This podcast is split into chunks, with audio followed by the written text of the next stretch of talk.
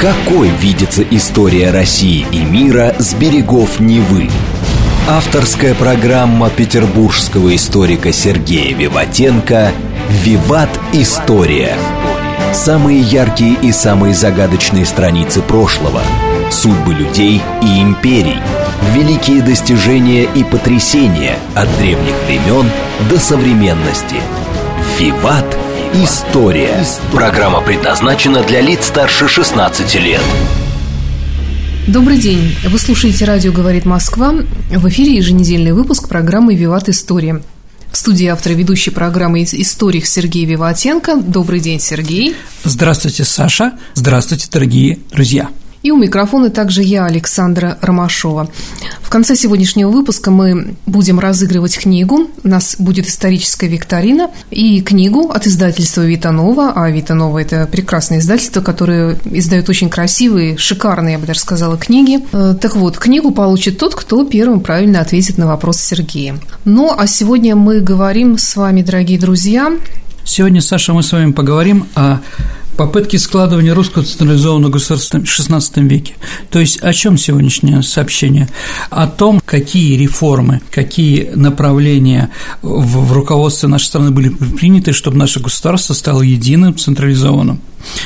А, но, в принципе, это государство, в котором, в принципе, мы сейчас живем. Я объясню, дорогие друзья.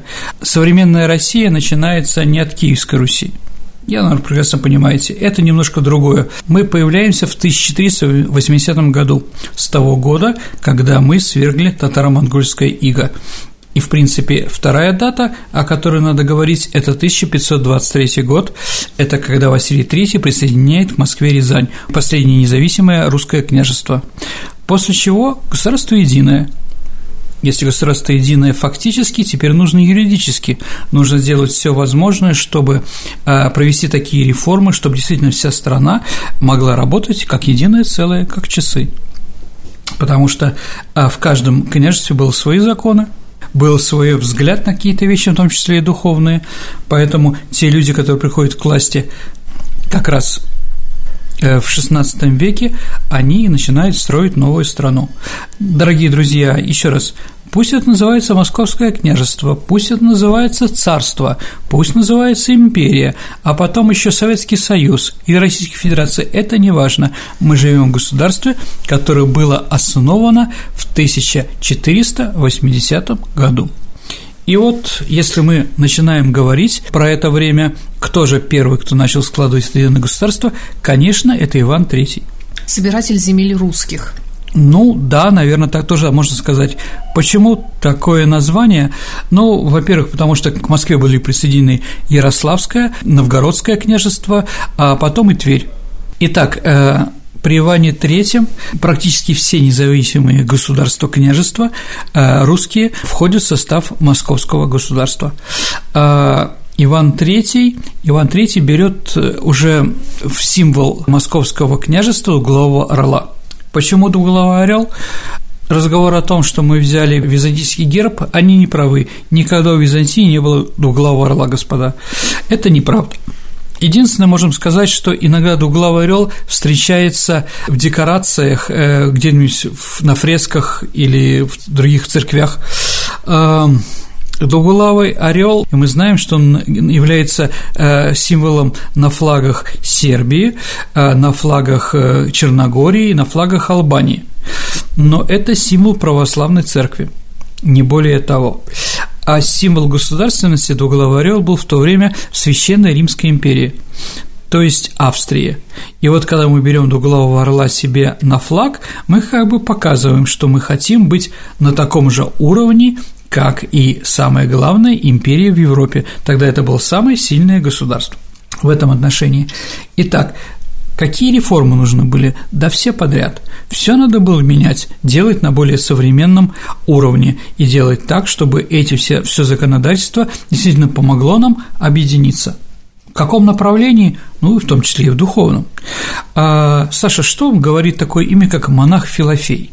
А, монах Филофей – это монах Псковского монастыря, который как раз в это время, в 20-е годы XVI века, разработает религиозную доктрину нашей страны, Саша.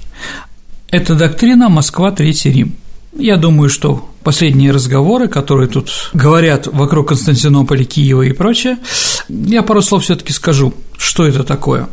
А у нас есть такая расшифровка этой идеи, что Москва Третий Рим и четвертого не видать, это говорит, что Россия – это великое государство, которое будет руководить миром и после нее никто не придет. Это неправильно, дорогие друзья. Патриотично и красиво, наверное, но антиисторично. О чем говорил Филофей? Филофей говорил, что за все время истории христианства было три города, три страны, а, которые держали в руках факел просвещения, факел христианства. А первый это был Древний Рим, но после того, как его захватили различные варвары, этот факел, как эстафетную палочку, Саша взяла на себя Византия – и Византия длительное время им и была таким светочем православия и христианства, но в 1453 году Константинополь был взят штурмом турками, и на этом Византийская империя закончилась. И поэтому он говорит, что светоч православия, светоч христианства должна перейти уже к Москве.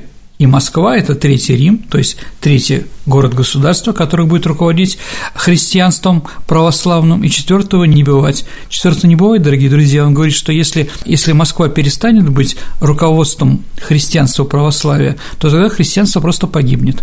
Вот о чем говорит монах Филофей. Современная ситуация, которая сейчас происходит у нас в мире, очень интересная и, возможно, да, да, даже очень современная интерпретация. Итак, что еще было сделано? Ну, главный реформатор у нас Иван Грозный, мы, дорогие друзья, все прекрасно это понимаем, но говорить о том, что сделано было только им, тоже нельзя. После Василия III а Василий III умирает в 1530 году, в 33 году, простите, когда Ивану Грозному было три года, а руководителем нашего государства стала Елена Глинская, мать, мать Ивана Грозного, она была регеншей. Но что можно сказать про нее и какой вклад она внесла, скажем так, в то, что мы сейчас называем Россией? Она сама была из Литвы, Впрочем, с одной стороны, э, она была русская, с другой стороны, подданная Литвы, а в-третьих, она была прямой потомкой э, Мамая, татарского, извините, темника, да, который в 1380 году ходил на Русь. А, так вот, при ней была проведена денежная реформа. Впервые в нашей истории у нас появляется монета, которая называется копейка. Это проявление Глинской. Саша, а почему такое название копейка? Как ты думаешь? От слова «копить»? Нет, Саша, как раз слово «копить» произошло от слова «копейка», да? от того, что впервые в истории нашей нумизматики, ну, многие, может быть, найдут еще какие-то вещи, ну, мы так считаем, Впервые в истории нумизматики на русских деньгах появляется всадник с копьем. Да. да. От этого и копейка, угу. от копья. А, ну, одни считают, что это святой Георгий Победоносец, другие считают, что это просто символ князя. А доказательств никаких нет, но, в принципе, наверное, Георгий, Григорий Победоносец а, будет ну, более интересно, чем просто какой-то непонятный всадник. Почему копейка? А потому что до этого главной денежной единицей была новгородская монета, где был всадник э, с, э, с мечом, с саблей. Но считается, что это архистратик русского православного воинства, да, архангел Михаил. Так или иначе, эта монета называлась «сабленица», от сабли, а это копейка, потому что здесь копье. Ну, согласимся, что копейка является символом нашей страны конечно. Сейчас, может быть, она не очень а, активно а, распространяется из-за инфляции и других вещей, но я думаю, она будет всегда. Я думаю, еще, наверное, доживем до какой-нибудь деноминации. А слово рубль уже к тому времени было достаточно известно. Рубить это слово рубль произошло от того, что гривну такую денежный эквивалент, это такая серебряная такая колбаска, да, рубили на несколько частей, и каждая частей называлась рубленная или рубль. Андрей Рублев, Саша, не имеет отношения к рублю. Да, никакого. А, Интересно, рубль, его фамилия? Рубль – это такое деревянное приспособление для, а, для смягчения кожи. Отец у него был кожевником, и этим рубелем он бил по коже, да, угу. и она становилась мягче. Но Андрей Рублев тоже является одним из создателей русского народа, русской души, потому что его взгляд на Бога, а именно Троица, а Троица, как известно, нарисована желтым, золотыми такими теплыми цветами а, в полукругах и прочее. Это впервые такая, э, такого цвета и такой взгляд был на икону именно Андрея Рублева, у его учителя или старшего друга Феофана Грека все по-другому. Если мы посмотрим, дорогие друзья, поищите в интернете «Бог Пантократор», а Бог Пантократора Феофана Грека на ядовито-красном фоне, Бог со строгим взглядом, потому что для греков, а Феофан Грек по национальности был грек, является судьей на страшном суде Асваздам, знаете, то желтые и теплые тона Андрея Рублева в виде Троицы говорит о том, что Бог – это любовь. Это тоже большой шаг. Это тоже с него один из фундаментов формирования русского народа и русской государственности. Я в этом абсолютно не сомневаюсь и считаю, что искусство является большим толчком для создания чего-то в мире. Но главные реформы были при Иване Грозном. Почему при Иване Грозном? Давайте еще раз, дорогие друзья, вспомним даты. В 1523 году присоединяется последнее русское государство отдельное Рязань, а Грозный правит с 1533 года, через 10 лет. Ну, понятно, что он был малолетний и прочее, другие просто не успели. Надо сказать, что первое, что произошло с Иваном Грозным, а, это он первый короновался как русский царь. Слово «царь» откуда произошло, как вы думаете, Саша? Цезарь. Умница. Конечно, Цезарь короновался на царствие. Я, к сожалению, не могу поймать нормального глагола сейчас, а вот, как это сказать, ну, венчался на царство. Хорошо, царь. Кайзер – это тоже Цезарь, только по-немецки. Ну, и слово «Цезарь» произошло, сократилось. В России вообще славяне любят сокращать. Назывался город Тьму-Таракань, потом мы сократили его до Тамани, или там Истамбул, стал просто Стамбулом. То есть все называют Истамбулом, а мы без буквы «и» в начале. Так или иначе, вот и здесь тоже какое-то прошло сокращение. Конечно, такое сокращение могло произойти еще и у болгар, там у них тоже цари были в свое время, но я думаю, что мы, выбирая между Цезарем и царем, выбрали что попроще. Это с одной стороны. Да, дорогие друзья, первый, кто короновался, кто являлся русским царем, это Иван Грозный. Но если мы посмотрим, Василий III иногда в документах тоже назывался царем, его отец, и отец Ивана Грозного. Только сразу скажем, что официально нигде не было объявлено, что теперь называйте Василия III царем. Поэтому на Иване Грозном все это сошлось, на Иване IV.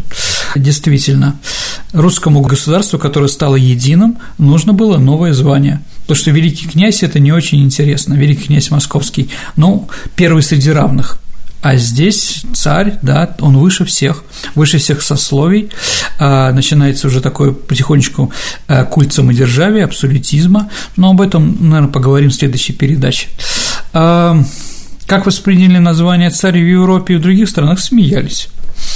Никто не признавал. Но ничего, время прошло. Для русских, да, слово «царь» только с русским руководителем, ни с каким ни болгарином, ни кем еще, где этот титул был но это, с одной стороны, царь, с другой стороны, есть такое мнение, что произошло от э, царем мы называли и татарского хана – он же из города Сарай, а епископ, русский православный епископ города Сарай назывался Сарским то есть царским. То есть вполне возможно, может быть, это слово к нам залетело и со стороны татаро-монгол, ну, татар в первую очередь. Еще раз, будут специальные люди, специальные историки, которые проведут исследования, я думаю, они скажут. Но, наверное, все таки слово «царь» и «цезарь» как-то более звучит. Притом, я хочу напомнить, что ли, э, Иван Грозный придумал себе родословную от римского Цезаря Августа, то есть он является ему прямым потомком. Вот, конечно, это ерунда, абсолютная, но разговор, если даже разговор про это проходил, значит, именно царь имеется в виду, это про Древний Рим а не про татар. Все-таки мы хотели отделиться от татар, быть более независимые и сравнивать себя с татарами не хотели вообще. Итак, Иван Грозный становится русским царем в 17 лет, 1547 года Россия – царство. Еще раз, царю 17 лет, поэтому говорить о том, что он был самостоятельной единицей, в то время все таки не стоит. Каким бы он ни был умным, талантливым, а он был образованным человеком, конечно же, Саша, он знал несколько мертвых языков, греческий, римский, вроде иудаизм, сочинял музыку, собрал самую большую библиотеку в Европе, библиотеку Ивана Грозного, пел в хоре и был прекрасным публицистом. Прекрасный публицист Иван Грозный, почитайте его переписку с князем Курбским. Прекрасная переписка. А вот, Саш, э, вы, по-моему, даже проходили эту переписку по... Да, конечно, да. Любому культурному институте культуры. Да, да, да, да. Пес смердящий. Ну да, да. Он красочный был. Да, да. Красочный. Ну, при Иване Грозном появляется у нас типография, то есть до Ивана Грозного любое русское слово было непечатным. В 1563 году, да, в Москве была открыта Иваном Федором первая русская типография. Это тоже шаг вперед, очень большой. И действительно для единого государства нужно уже не переписчики книг, а нужны типографии, распространение законов, приказов, да, священных книг, а везде, чтобы было одинаково. Поэтому типография играла большую роль для укрепления русского царства. Итак, в 17 лет царь еще был не окончательно самостоятельный. Поэтому вокруг него сформировалось э, такой совет, наставнический совет, несколько людей, которые помогали ему править. Э, Оно называлось «Избранная Рада». «Избранная Рада», дорогие друзья, это 1547 год, э, мы можем называть первым российским правительством – до этого правительства не было, теперь появилось. Кто туда входил? В разное время разные списки, но, наверное, самый известный – это такой боярин Пересветов. А Пересветов, дорогие друзья, был не, гражд... не подданным России, он был подданным Литвы, но русским, а поэтому он был грамотным, более грамотным. В Литве все таки образование, и в Польше было образование больше, чем у нас. Он был православным и приехал в Россию работать, и вот он вошел, скажем так, в этот сон – советников Ивана Грозного. А Адашев, Адашев простой дворянин, фамилия у него татарская, по-моему, всадник переводится, хотя, может быть, и не так. Он занимался многими делами, в том числе и внешней политикой, хотя и Пересветов тоже занимался внешней политикой. Также было много разных священников. Это монах Эразм, монах Сильвестр. Саша, не помните, что Сильвестр написал? Домострой. Домострой, дорогие друзья, тоже является фундаментом русской государственности. Домострой – такая книга «Как жить христианину, чтобы попасть в рай». Там много есть дивных историй, я не буду говорить гендерных ужасных историй. Сами хотите, прочитайте. Это книга помощи домохозяйке. Ну да, мы ее тоже, по-моему, проходили когда-то. Там рассказывается, Частично. как грибы солить, например, да, да, да, что без бороды русский человек не пойдет в рай. Кстати, кроме домостроя, в 1551 году состоялся еще э, совет 100 глав русские священники тоже собрались, легимитизировали со стороны духовной власти э, должность царя. Также они объявили что изображение Андрея Рублева, его творчество является главным. Э, все остальные художники, иконописцы должны писать той стилистике, которую предложил Андрей Рублев. А, да, ну и третий про бороду сказали, конечно же. А, так или иначе, действительно, после объединения Русская Православная Церковь активизировала свою работу, в том числе и на территориях, которые не были, не входили в состав России, именно на Украине, Белоруссии и в других местах. Избранная Рада разработала несколько законов, которые полностью изменили наш государственный строй. Что же появляется? Появляется Земский собор. Саша, Земский собор – это такой совещательный орган при царе. Парламентом называть его тяжело, да, но в принципе что-то было с генеральными штатами французскими, например. А то есть туда входили как бы три сословия.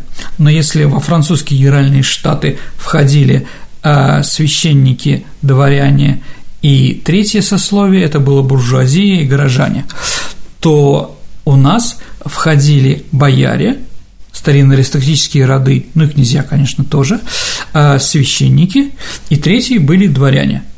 А в своих реформах Иван Грозный опирался как раз на дворян. Для чего были созданы Земский собор? Что у него было мало легитимности и власти, Саша, как вы думаете? А в первую очередь для борьбы с боярами – ну, вы скажете, а зачем организовывать орган, куда бояры уже входят?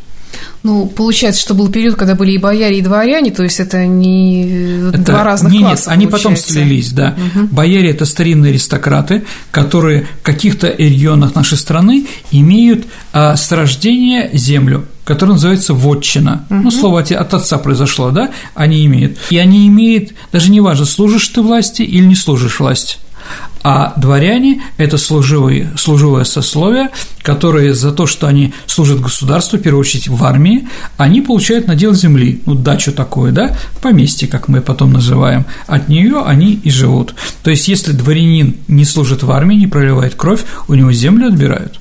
а бояре все имеют с рождения. Поэтому бояре всегда противостояли централизованному государству. Зачем? Зачем нам все это надо? У нас и так есть власть. И при этом наша власть старинная и всеми уважаемая. Ну, в Москве всегда бояре были сильны. С этим боролся, э, с этим боролся Иван Грозный. Да, это, дорогие друзья, почему же он создал Земский собор, и в который вошли еще бояре? А до этого был эквивалент такой власти – Боярская дума, куда входили только бояре. А здесь он как бы их растворял. А они получали, ну это, это спорно, дорогие друзья, скажу, одну треть голосов. То есть равное количество бояр, дворян и священников входили в Земский собор. Поэтому всегда Иван Грозный имел две трети голосов. Ну, еще раз, он всегда имел 100% голосов, но мы говорим на такой экстренный случай. Всегда священники были на стороне власти. Всегда православная церковь стоит на стороне власти, все равно какая она, царская, безбожная советская или сегодняшняя. Принципе, да, власть от Бога, как говорится, поэтому они всегда поддерживали царя. Иногда, конечно, были столкновения Ивана Грозного, там, Филиппом Колычевым, митрополитом, да, или, например, в XVII веке столкновение патриарха Никона против Алексея Михайловича, и последнее такое столкновение – это патриарх Тихон и советская власть, но говорить о том, что все время а, наша церковные иерархи выступали против государственности, конечно, нельзя, были ситуации, но, наверное, ситуации с личностями, в первую очередь, чем, скажем так, с системой. Земский собор, часто ли он собирался? Собирался, когда нужна была война. То есть, особенно война непонятная, непонятно с кем, нужно было утверждение, скажем так, вот этого органа. Еще раз, бояре бояре были в оппозиции к Ивану Грозному, но напрямую они, конечно, не уступали. Если какой-то боярин на заседании Земского собора скажет, да не согласен я, мне не нравится эта идея. Давайте с Ливонией дружить. Ну, самое простое, что с ним сделать, на кол посадят или просто убьют. И поэтому бояре тоже голосовали всегда, ну, как бы, да, не, не было такого голосования, там просто скажут, озвучат, да, все согласны. Но бояре оставались, оставлялись за право интриговать. И эти интриги были очень серьезные. Им не нужна была не самодержавная власть, абсолютизм Ивана, да, не укрепление централизованного государства. Как они делали? Ну, с детства, конечно, Иван Грозный их ненавидел. Но, с другой стороны, мы знаем, что Елена Глинская и Анастасия Романова, это первая жена Ивана Грозного, были отравлены. Кем? Иваном Грозным смешно. С одной стороны, он был малолетний, а с другой, эта жена его была любимая. А вот, поэтому кто мог ответить? Только бояре, больше никто. То есть они боролись, по-разному боролись. Если мы говорим про династию Романовых, про семью Романовых, то тоже там интересная ситуация была, мы говорим про смуту. Вроде все понятно, избрали Михаила Романова в 1613 году русским царем. Но есть какие-то темные пятна в этот период, мы же говорим о складывании всей ситуации. Да, конечно, Гришка Отрепьев-то жил у Романовых во дворе, Именно у них он воспитывался, именно там ему вбили голову, что он является царевичем Дмитрием. Да, я думаю, конечно, он им не был, но верил ли Дмитрий? Верил. Гришка Трепев вполне возможно верил. А Филарет стал митрополитом, отец первого Романова стал митрополитом у самозванца, у Дмитрия II. Ну и в-третьих, если мы говорим про Земский собор 1613 года, у нас была даже передача про это, но я напомню, за Романовым стояли казаки. Именно они, можно сказать, не то что силовым методом, но, во всяком случае, попытались как-то а, пролоббировать свое мнение – что надо избирать Михаила Романова, никого другого. Вот. Поэтому бояре могли интриговать в разных направлениях. После Земского собора что еще появляется? Появляется министерство, первая верховная исполнительная власть. Министерства назывались приказы, Саша, да, от этого слова приказывать, да. Какие были земства отраслевые? Как сейчас называется эквивалент того, что в то время называлось посольский приказ? Огурцы солили – Министерство иностранных дел, Саш. А Стрелецкий приказ Министерство обороны, отлично. А теперь такой вот вишенкой на торт, бабах, челобитный. Спорта, что ли? Ну, там били, конечно, чело, да? В принципе, просто жалобы начинались тогда, там холоп, Ивашка, Тургенев челом бьет. Внутренних дел? Прокуратура скорее. Прокуратура. Прокуратура. То есть прокуратура это орган, который следит за соблюдением законов. Куда можно жаловаться? Только да, если законы не соблюдаются, да, вот как раз челобитный приказ Еще раз, дорогие друзья, сейчас это не министерство, это отдельный орган, но в то время как бы оно появляется, то есть государство у нас появляется, появляется действительно Министерство иностранных дел, и это очень серьезно. А если мы говорим про стрелецкие приказы, именно в это время появляется и регулярное российское войско – стрельцы.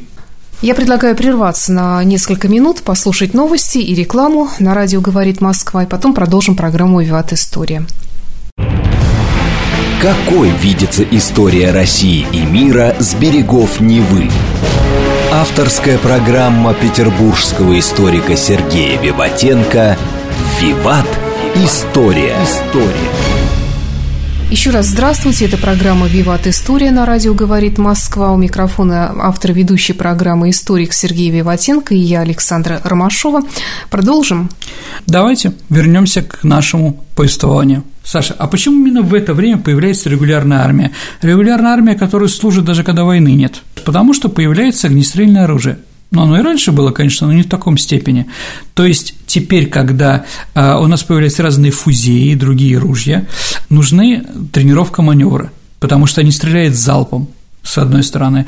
А с другой стороны, надо понимать, что появляется государственное оружие, а, государственное оружие, государственные пушки. И если Д'Артаньян своего сына, старик Д'Артаньян из Гаскони в Пиренеях мог своего сына научить фехтованию дома, что, приехав в Париж, он становится лучшим фехтовальщиком. Но научить его правильно стрелять из мушкета он его не научил. И мы, дорогие друзья, в трех мушкетерах все-таки мушкетеры это стрельцы, понимаете, угу. да? Мы не знаем, как стрелял, как стрелял Д'Артаньян. У Александра Дюма этого нет. Со шпагой все понятно. А вот куда стрельнул и кто упал, вопрос такой достаточно интересный. Ну, потому что нет у него денег на современное оружие. А если он еще пушкарь, артиллерист – Пушками, извините, да, у нас не стелено там, ни в каждой усадьбе, никогда не было. Поэтому, когда появляется огнестрельное оружие, появляется и регулярная армия. Да, у нас они назывались стрельцы и пушкари. А современное войско это требует, конечно же, современное. Дальше, если мы говорим об организации централизованного государства, про это вообще не упоминать просто невозможно. Это новый судебник – новый российский свод законов. До этого был судебник Ивана III, это было Московское княжество. Теперь по всей стране у нас и одни и те же законы. То есть духовно объединил нашу страну, объединил Филофей, духовно объединил сто глав Андрей Рублев, а законодательно объединил именно этот судебник. Теперь во всей стране у нас одинаковый суд, одинаковые законы. И это очень правильно и четко. Еще раз, мы создаем государство, которое должно функционировать. Без свода законов нового функционировать государство просто не состояние. Я думаю, мы все это прекрасно понимаем. Что еще появляется? Э, новый налог, который объединял в то время, назывался СОХА. СОХА, ну, это плуг – да, то есть э, сколько человек может в день обработать, обработать э, поле при помощи плуга, там высчитывалось определенно. Этот закон э, был во всех районах нашей страны, кроме туземных, где, где был ЕСАК. Еще раз, Саха была только в тех районах, где было земледелие. Где земледелия не было, была охота, там был, в общем-то, ЕСАК. То есть люди отсчитывались шкурами. Ну вот с татаро-монгольского ига у нас четыре шкуры должны были отдать. Одну медвежью, одну соболиную, там бобровую, еще что-то. Поэтому у нас словосочетание, Саша, драть четыре шкуры. Да-да-да. Понимаешь, да? Как раз это время. И что, дорогие друзья, мы действительно видим, что теперь государство у нас имеет все законы. Теперь главный вопрос, а что нам интересно в жизни, в мире – Какие наши интересы нашего нового государства? Куда мы хотим, извините? Да, конечно, можем объявить, мы будем соблюдать мирный нейтралитет, мы за дружбу между народами и так далее и тому подобное. Такие лозунги для дураков. И они изображаются только в прямом эфире, дорогие друзья, каких-то проплаченных передач. На самом деле у каждого народа есть своя внешнеполитическая доктрина.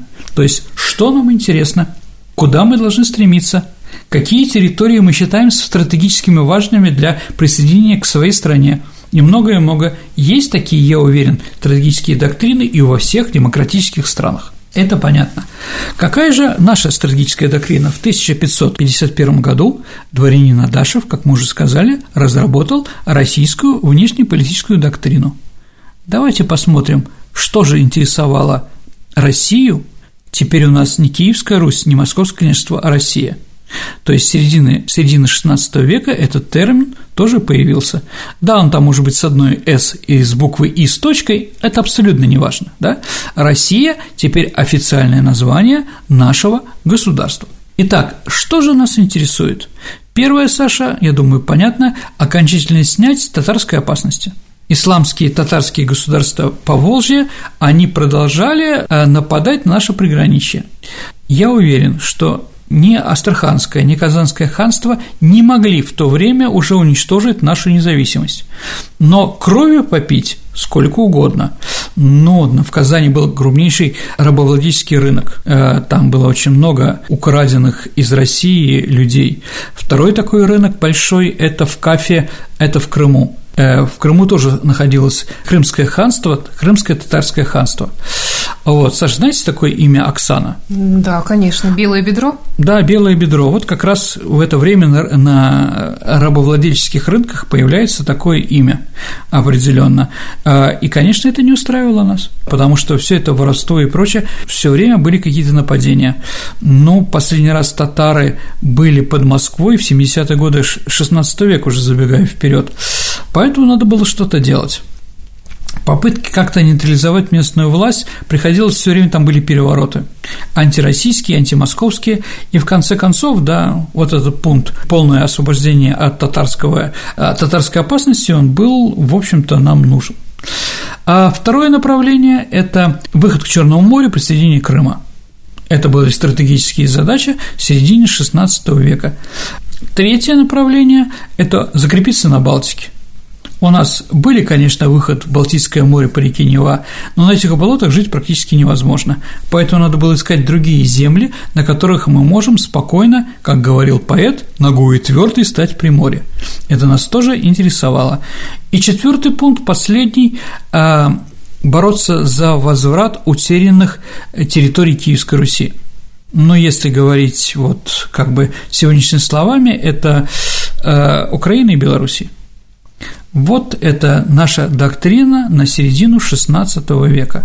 Саша, как вы думаете, какая сейчас у нас доктрина? В каком направлении? Ну, внешнеполитическая сохранить то, что имеем? Ну, я, дорогие друзья, не знаю, наверное, это секретная информация, но я все таки думаю, что там то, что я сейчас перечислил, наверное, тоже принимает участие.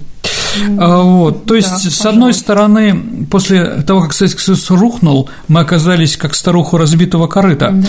вернулись, извините, к территории границам Ивана Грозного. Да, с другой стороны, с другой стороны, есть какие-то вещи, а, которые нам просто необходимы, мы не можем развиваться без этого. Так вот, зная про эту доктрину, дорогие друзья, мы теперь понимаем, что было в XVII веке, что было в XVIII, почему Петр I пер на эту Балтику. В принципе, доктрина Адашева была окончательно нами э, проведена в жизнь в начале XIX века. Ну, наверное, при Александре I она как бы окончательно закончилась. То есть эта доктрина была на 250 лет. Потом мы уже начали захватывать территории, которые не могли переварить или захватывали потому, чтобы не давать им, чтобы захватывали другие. Там Среднюю Азию, Закавказье. Но это уже другой вопрос, и мы о нем поговорим с вами после. Итак, вот такая внешнеполитическая доктрина. И практически сразу, через год, мы начали вводить эту доктрину в строй. Начались войны. Взятие Казани, 52 год, взятие Астрахани в 1956 году. И, Саша, в 1956 году произошла такая ситуация, она не имеет вроде отношения к тому, что мы сейчас говорим, а с другой стороны напрямую имеет. В 1556 году Волга стала русской рекой. До этого Саша она русской рекой не была. Она была русской до впадения реки Ака до Нижнего Новгорода. Но действительно, если даже посмотрим по названию наших русских городов на русской реке Волга, то как бы не то что удивимся. Астрахань – это по-татарски Хаджи Тархан. Это значит, здесь жил уважаемый сборщик народов, который совершил Хаджи Меку, да. Дальше э, Царицын, Волгоград, Сталинград. Мы не будем говорить, почему Сталинград назывался Сталинград. Я думаю, это понятно, Волгоград тоже понятно. А Царицын никакое отношение к Царице не имеет. Там была речка Царицынка. Э, речка Царицынка получила название, потому что там была эта река, называлась Сарысу, Желтая река. Это, знаете, примерное звучание, как царское село, Саша. Оно царское не потому, что там царь жил, а потому что при шведах оно называлось Сарская мыза. ну, царская, благозвучно царская. Я, кстати, не знала об этом. Вот, да, также и с Царицынкой рекой, это Сарысу. Дальше Саратов, Сарытау, Желтые горы. Честное слово, Самара тоже имеет какое-то татарское и сибирское название. Ну, река Самара там течет. Казань, ну, Казань – татарский город, разговора нет. То есть сейчас, сейчас, когда мы говорим, что это русская река 100%, никто не сомневается, но это было не всегда. И это произошло только когда мы начали активную свою внешнюю политику в 1556 году. Забегая вперед, э, скажу, что по первому пункту, да, который мы говорили про ликвидацию татарских ханств, попытка захватить Крым не удалась, у нас не было флота. Два похода закончились неудачно. А потом, в 1583 году, Иван Грозный дает приказ о присоединении к нам Сибири, Сибирского ханства – Сибирское ханство тоже входит в эту самую доктрину. В дальнейшем, дальнейшем попытки завоевать Прибалтику, Ливонский орден так называемый, окончилась для нас катастрофой. Почему? А Европа не хотела нас пускать туда, это с одной стороны. И мы воевали не с немецким Ливонским орденом, который к этому времени уже а, стал слабеть, а мы стали воевать против Ливонского ордена – Польши, Литвы, Дании и Швеции. То есть практически вся Балтика выступила с тем, чтобы не пустить нас туда. И вообще, когда мы начали Ливонские войны, то мы организовали первую военно-морскую базу.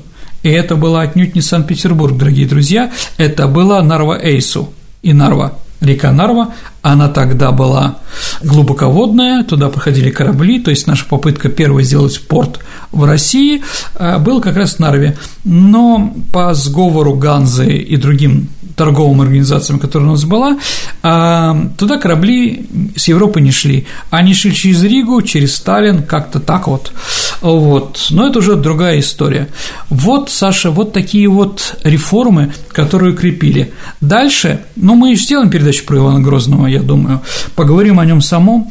А, наверное, что последнее мы должны понимать, это Борис Годунов в 1598-99 году а, организует должность патриарха. Русская православная церковь становится независимой, и российский митрополит а, становится русским патриархом. Разрешение стать патриархом мы получили из Константинопольской епархии. Вот, конечно, сейчас патриарх Варфоломей может, наверное, признать это незаконным, как там другие законодательные вещи он признал недавно, да, но это уже будет смешно. То есть, еще раз, у нас мы стали действительно руководителями православия в мире, потому что то количество приходов и то, и то влияние, а, которое оказывало православие через Россию, было, конечно, громадным, и оно продолжалось как минимум 300 лет. И вот, как вы видите, достаточно то государство, которое худо-бедно мы живем и существуем, да, началось именно в XVI веке.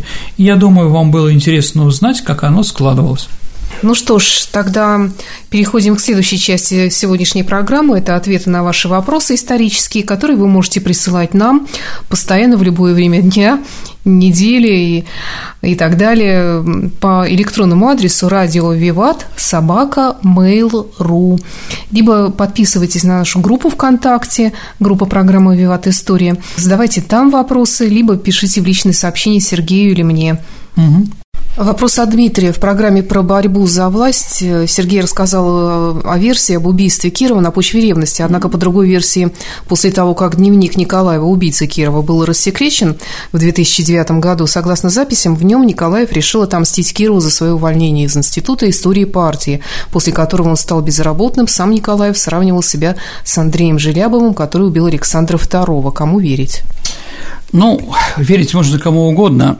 Действительно, действительно, его выгнали в марте 1934 года оттуда, но в апреле-то его снова восстановили. А почему восстановили? А вот, наверное, из-за гражданки Драули, жены. Возможно, она как-то влияла. А вот, из того дневника, который нам показывают, ну, кто-то его считает настоящим, кто-то нет. Я даже склонен считать, что настоящий. Там нету ни одного слова про жену. То есть вообще, в принципе, убрано, да. А про Кирова там, ну, там две-три фразы, то, что он не ответил там мне на письмо и прочее. Давайте так. В том же в 2009 году была проведена экспертиза вещей Кирова, ну, фуражкой, которая пробита и прочее, и криминалисты установили, что он стрелял сверху вниз – Извините, то есть, когда человек идет, ему стреляют не сверху по голове вот так вот, а стреляют в спину или в грудь или еще куда-то, естественно. То есть, какой вывод можно сделать? Что, возможно, Киров лежал, да, на ком он еще лежал? Понимаете? Простите а, за такие вещи. В общем, а, скажем так, эти воспоминания, его дневник не вяжется с самим убийством. Там достаточно сложно. Еще раз, как пуля попала, что там, в общем, непонятно. Говорить о том, что его Кирова убили в коридоре, тоже не факт, в коридоре Смольного. Вопросы еще существуют. Еще раз, я сказал немножко другую фразу, сказал, что в 30-е годы все прекрасно знали, почему Николаев Леонид Николаев убил Сергея Мироновича Кирова, потому что все прекрасно знали про этот роман ну, скажем так, все чиновники в Смольном, а моя бабушка работала в горкоме комсомола э, до 1934 года, все, для всех было ясно, что Сергей Миронович доигрался своей любовью. Если там было бы за то, что его выгнали э, из каких-то других вест, я тоже стало бы известно. Но еще раз, вот кому хотите, тому и верьте. Вопрос от Азата. Здравствуйте. Кого вы считаете самым талантливым генералом стран оси, Гудриана, Ромель или кто-то другой? О, господи, ну, наверное, Манштейн. Если мы берем по количеству войск, а по количеству планов, которые были, наверное, Эрих фон Манштейн, да, он, наверное, самый талантливый. Конечно, Ромель тоже, да, тоже талантливый военачальник, но он такой, знаете, э, военачальник э, такого прошлого, что ли, какого-то эпизода, потому что говорить, что он там воевал в тех условиях, которые были после Первой мировой войны, там оборонительные сооружения, там, да, и желанивная оборона, нет, в Южной и Северной Африке такого, конечно, не было. А Хайнц, Хейнц Гудериан – один из самых талантливых танкистов Второй мировой войны. Это, конечно, не, убрать. Они все были талантливые, да, другой вопрос, что помогло ли это Третьему Рейху. Не очень помогло, может быть, оттянуло. Угу.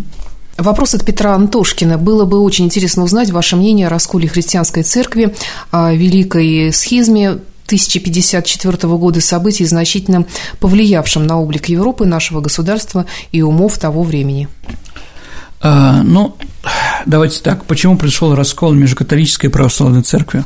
Ну, раскол, конечно, прошел раньше. Раскол произошел после того, как Великая Римская империя разделилась на две части на Восточную и Западную Римскую империю, а со столицей в Риме и столицей в Константинополь.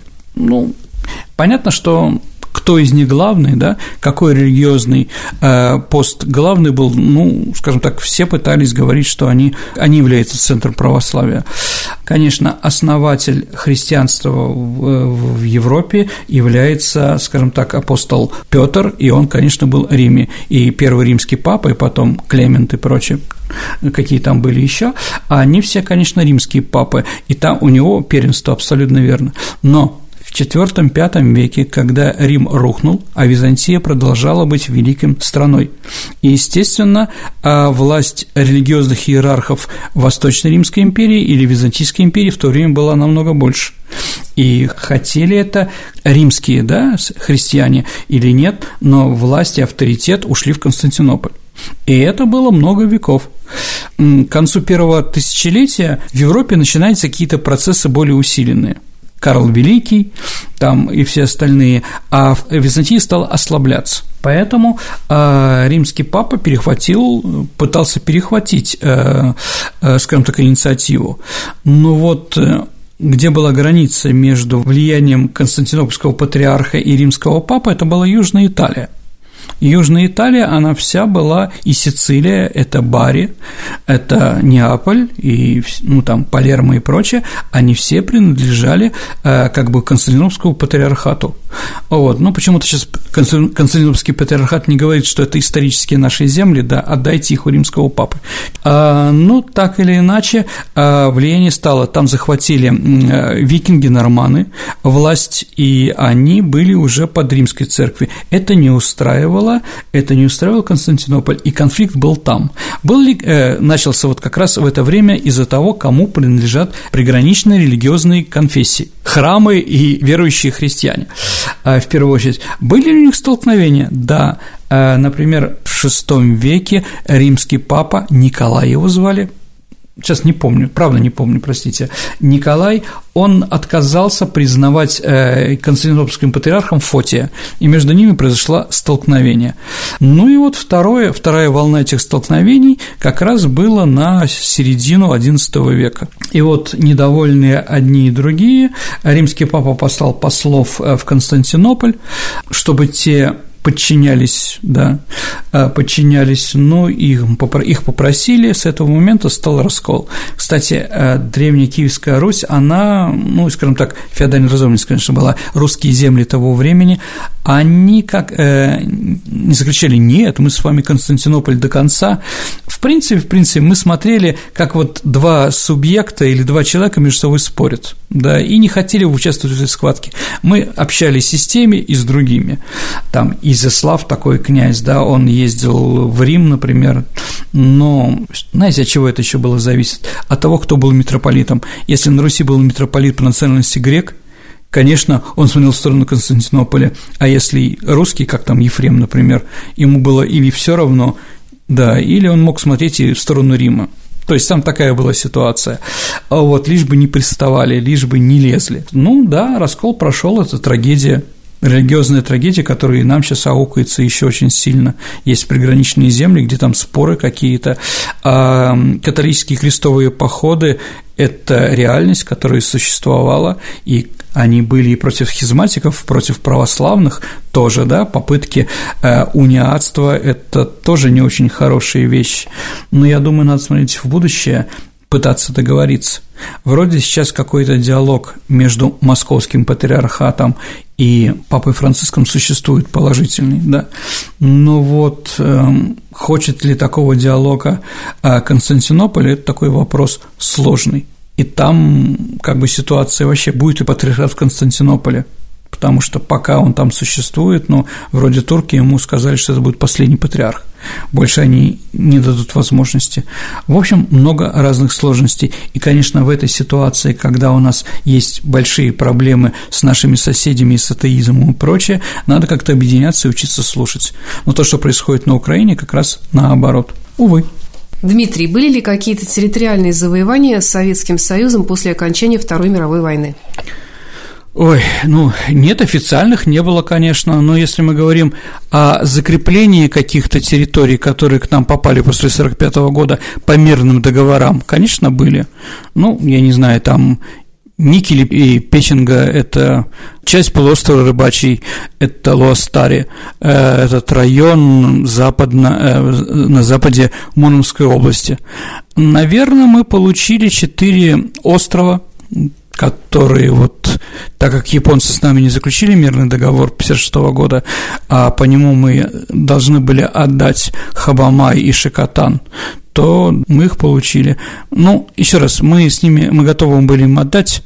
Шакатан еще остров большой, а Хабамай, там, ну, такой лоскутик вообще маленький, маленькая скала, и вокруг нее еще несколько скал, скал, да. Мы предлагали, но американцы запретили японцам, да, заключать с нами мирный договор. Поэтому вот такую территорию. Но больше ничего. Больше ничего такого, чтобы, ну, выравнивали границу, это тоже бывает. Например, провели границу между Польшей и РСФСР, территорией Советского Союза, э, Восточной Пруссии ну, что немцы э, немецкую Восточную Пруссию поделили, да, и она прошло по э, городу Багратионовск. То есть три четвертых города отошло нам, и одна четвертая отошло полякам. Ну, понятно, что город не мог существовать со стороны Польши, потому что водопровод один, как бы дороги такие одни. И в конце концов мы договорились, и поляки нам отдали эту часть Багратионовск. Я думаю, что поляки не жалеют. Ну а сейчас настало время нашей исторической викторины. Я напоминаю, что мы разыгрываем книги от издательства Витанова. А Витанова – это хорошие книги о хороших людях.